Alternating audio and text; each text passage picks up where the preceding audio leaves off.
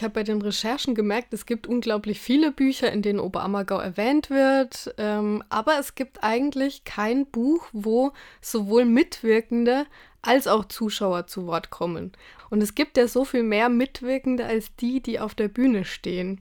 Und das wollte ich so ein bisschen zeigen. Also da stecken auch die Feuerwehrleute dahinter, damit das funktioniert. Da gibt es Einlasser am Eingang. Da gibt es die Garderobenfrauen in jeder Garderobe hinter den Kulissen. Beatrice Petrik, die junge Theologin aus Bad Kissingen, weiß gar nicht, wie oft sie im letzten Jahr bei den Passionsspielen in Oberammergau dabei war. Sowohl vor als auch hinter der Bühne. Zahlreiche Interviews hat sie geführt. Zum einen verwertet sie diese für ihre Doktorarbeit, aber auch für ihr Buch Meine Passion, das jetzt im Würzburger Echter Verlag erschienen ist. Ja, ich habe einfach Spaß am Schreiben und ich habe Spaß am Kontakt mit den Menschen und das Interview führen und dann die Interviews aufschreiben und daraus Beiträge basteln. Das macht mir großen Spaß. Und es ist einfach auch eine Gelegenheit, für ein breites Publikum, sage ich mal, das jetzt aufzubereiten und denen die Geschichten da weiterzugeben und denen zu zeigen, wofür ich brenne und was mich so fasziniert. So wollte sie zum Beispiel vom Jesusdarsteller Friedrich Mayet genau wissen, wie sich das anfühlt, am Kreuz zu hängen.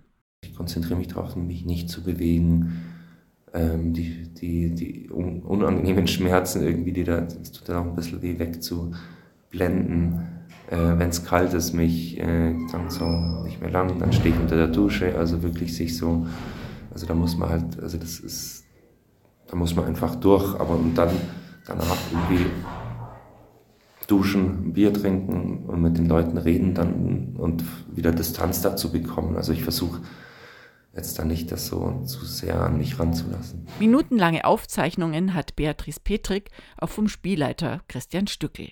Er hat ihr verraten, dass er als gebürtiger Oberammergauer zunächst eine Lehre als Holzbildhauer machte, nur um dann später Spielleiter der Passionsspiele zu werden. Was war das Schwierigste für ihn?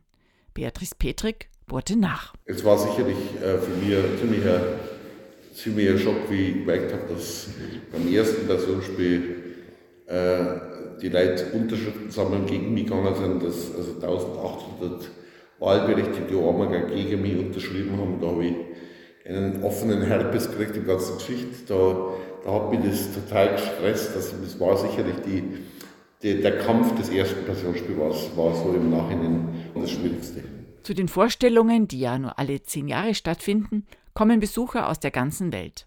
Sie alle lassen sich darauf ein, die letzten Stunden Jesu von Laienschauspielern nachgespielt zu bekommen.